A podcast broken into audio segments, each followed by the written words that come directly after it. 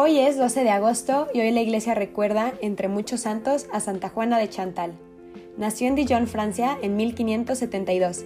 Era hija del presidente del parlamento de esa región, quien era el señor Femiot, un hombre muy distinguido y apreciado. Su madre murió cuando la niña tenía apenas 18 meses, y toda la educación de la futura santa en sus primeros años corrió por cuenta de su padre, el cual supo encaminarla hacia la formación de una gran personalidad. Cuando Juana tenía ocho años, llegó a su casa un protestante, el cual decía que no era posible que Dios convirtiera una hostia en el cuerpo de Cristo. La niña le preguntó, ¿Sabe usted el credo? Claro que sí, respondió el otro. Pues dígalo. Y el protestante empezó a decir, Creo en Dios Padre Todopoderoso. En ese momento Juana lo interrumpió exclamando, Uy, no diga usted eso de que es Dios Todopoderoso. ¿Por qué? Porque si Dios no puede hacer que una hostia se convierta en el cuerpo de Jesucristo, ya Dios no es todopoderoso. El otro ya no supo qué responderle. Aquí vemos la fe y carácter tan únicos y firmes que tenía Juana, una niña verdaderamente madura e inteligente. En 1592, al cumplir Juana 20 años, se casó con el barón de Chantal, un aguerrido militar que poseía un castillo cerca de la familia de la joven. En adelante, ella será la señora Fremiot de Chantal. Su matrimonio transcurrió felizmente por nueve años y tuvieron un hijo y tres hijas. Pero en 1601 el esposo salió de cacería y a uno de sus compañeros se le disparó el arma, matando al esposo de Santa Juana.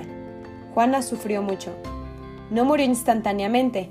De hecho, mientras estaba moribundo en el castillo, le hizo jurar a Juana que no tomaría ninguna venganza contra el que lo había herido, y murió santamente. Cuando en la iglesia decimos que alguien muere santamente, es habiendo tenido el sacramento de la reconciliación o de preferencia los santos óleos. Juana quedó viuda a los 29 años y con cuatro hijos pequeños. Fue después madrina de los hijos del que había matado a su marido, y para demostrar que sí perdonaba totalmente, ayudó siempre a esa familia. Por dos años le pidió la gracia a nuestro Señor, de encontrar un director espiritual que la encaminara hacia la santidad. Una vez, en sueños, vio a un sacerdote alto y venerable, y oyó una voz que le decía, ese es. Ella no lo había visto nunca antes, y en el año de 1604, San Francisco de Sales fue a la ciudad de Dijon a predicar la cuaresma. Juana asistió a sus sermones y desde la primera vez que lo vio supo que ese era el sacerdote que había soñado. Se quedaron de ver y desde el primer día San Francisco de Sales y Santa Juana de Chantal supieron que estaban destinados a ayudarse fuertemente en lo espiritual el uno al otro. San Francisco se volvió su director espiritual y Juana hizo con él una confesión general de toda su vida. El personal de servicio que atendía el castillo donde ella vivía decía, esta señora ha cambiado muchísimo como de la noche a la mañana desde que recibe consejos del santo obispo de Sales. Ahora es mucho más amable y bondadosa.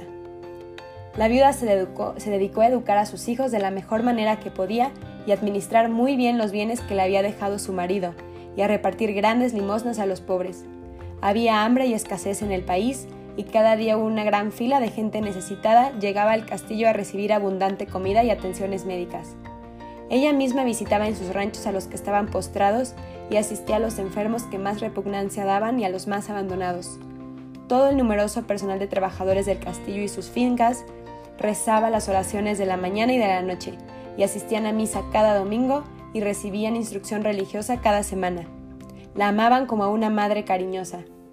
Su inmenso deseo era el de hacerse religiosa, pero San Francisco se, oponía a ello, porque primero tenía que educar bien a sus hijos. Finalmente, cuando estos ya estuvieron bien formados y preparados, San Francisco aceptó que fuera religiosa. Pero entonces, su padre e hijo se opusieron totalmente.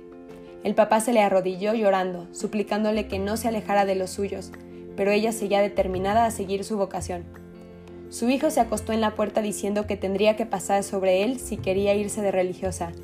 Juana, determinada y sabiendo que Dios la llamaba, pasó sobre el cuerpo de su muy amado hijo, y casi se desmaya por su inmenso pesar, y se alejó llorando, y partió velozmente hacia el sitio donde iba a empezar su labor de religiosa.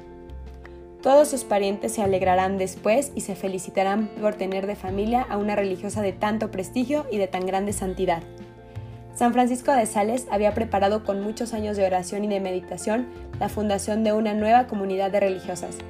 Las llamó Hermanas de la Visitación de la Santísima Virgen. el santo obispo encontró en Juana la mujer ideal para que le dirigiera su comunidad de mujeres.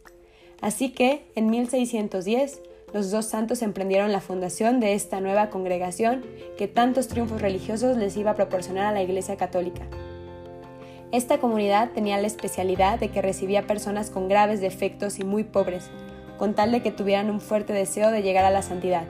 San Francisco repetía que cada casa religiosa es un hospital de almas a donde acuden quienes tienen el alma enferma, pero desean conseguir su curación espiritual.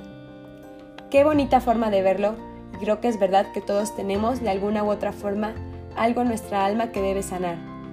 Sé que los sacerdotes y religiosos nos ayudan para esto, pero también me pregunto, ¿podría yo estar preparada para hacer sentir mejor a alguien, sintiendo que pongo atención a las heridas de su alma? Pronto se hizo popular en el mundo el reglamento tan bondadoso y humano que el santo de Sales redactó para sus religiosas de la visitación. Se propuso que no fuera ni demasiado duro para los débiles, ni demasiado suave para los fuertes.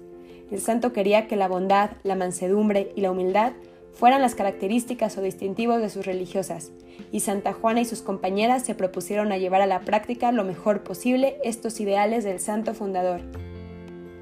Para ellas y para las demás mujeres que desearan llegar a la santidad por medios fáciles y sencillos, compuso San Francisco tres libros formidables que han hecho inmenso bien en todo el mundo.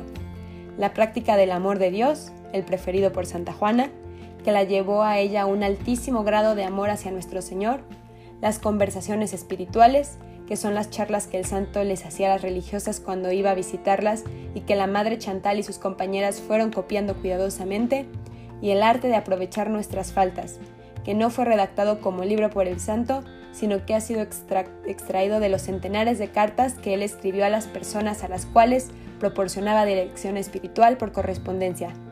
Estos escritos, sumados a su libro más famoso, La Introducción a la Vida Devota, llevaron a la madre Chantal y a sus compañeras a un altísimo grado de espiritualidad. Yo aquí quiero aconsejarles que si pueden conseguir el arte de aprovechar nuestras faltas o introducción a la vida devota, háganlo, no tiene desperdicio. Su padre, el presidente Fremiot, había formado a Juana con una rigidez especial, como preparándola para terriblísimos problemas que se le pudieran presentar en la vida, y esta formación le llegó muy oportuna, porque tantas dificultades le fueron llegando que parecían interminables. Primero fue la muerte inesperada de su esposo, en tan absurdo accidente y el aguantar pacientemente por años a su suegro, una persona muy difícil de tratar. Luego su hijo Celso, al cual había preparado con tanto esmero, entró de militar y al salir a defender la patria contra los invasores extranjeros y contra los herejes, cayó muerto en la batalla, dejando una viuda muy joven y una niña recién nacida, de cuya formación tuvo que encargarse la madre Chantal. Una de sus hijas se casó con un alto empleado de la corte, el cual murió inesperadamente en una epidemia, la joven esposa, en medio de grandes angustias, murió al dar a luz a su primer hijo. En 1622 murió San Francisco de Sales, dejándola sola al frente de una numerosa comunidad recién fundada, y luego llegó la peste que acabó con buena parte de las religiosas de su comunidad. Además de todo esto, la alta sociedad no dejaba de criticarle y burlarse de ella por haber entrado de religiosa. San Francisco le escribía una vez, si usted se hubiera casado nuevamente con un señor riquísimo, la gente no la criticaría, pero como se dedicó a servir al Creador del cielo y de la tierra, ahora sí que la critican sin compasión. Ánimo, trabajar y hacer el bien incansablemente y dejar que murmuren hasta que se reviente. En fin, cuando, cuando San Francisco de Sales murió, se encargó de la dirección espiritual de Juana y de sus religiosas, San Vicente de Paul, y este santo dejó de ella el siguiente retrato espiritual. Era una mujer de gran fe y sin embargo tuvo tentaciones contra la fe toda su vida. Aparentemente había alcanzado la paz y la tranquilidad del espíritu, pero en su interior sufría terribles pruebas, tentaciones abominables y una sequedad espiritual que la hacía sufrir mucho. La vista de su propia alma la atormentaba, pero en medio de tan, de tan grandes sufrimientos jamás perdió la serenidad y el buen humor, y todo lo hacía por amor a Dios y por la salvación de las almas. Por eso la considero como una de las almas más santas que haya habido sobre la tierra. Magnífico elogio hecho por este gran santo, acerca de una santa admirable. En 1641 había visitado ya uno, uno por uno los 65 conventos que su comunidad tenía en varios países. Tenía 69 años Le había dicho nuestro Señor, puedes destruir y cortar y quemar todo lo que en mí y en mi vida te parezca que es necesario sacrificar para cooperar a la extensión de tu reino. Y Dios le había aceptado su generoso ofrecimiento. Extenuada y, y falta de fuerzas a causa de tanto trabajar y sacrificarse por la salvación de las almas, expiró santamente el 13 de diciembre de ese mismo año, 1641. El Papa la declaró santa en 1767. Podemos ver en Santa Juana un ejemplo de fortaleza, de cómo, pese a los sufrimientos de la vida, nunca perdió su fe, le entregó su vida a Cristo y Él la llenó de, santidad. Santa Juana de Chantal, ruega por nosotros.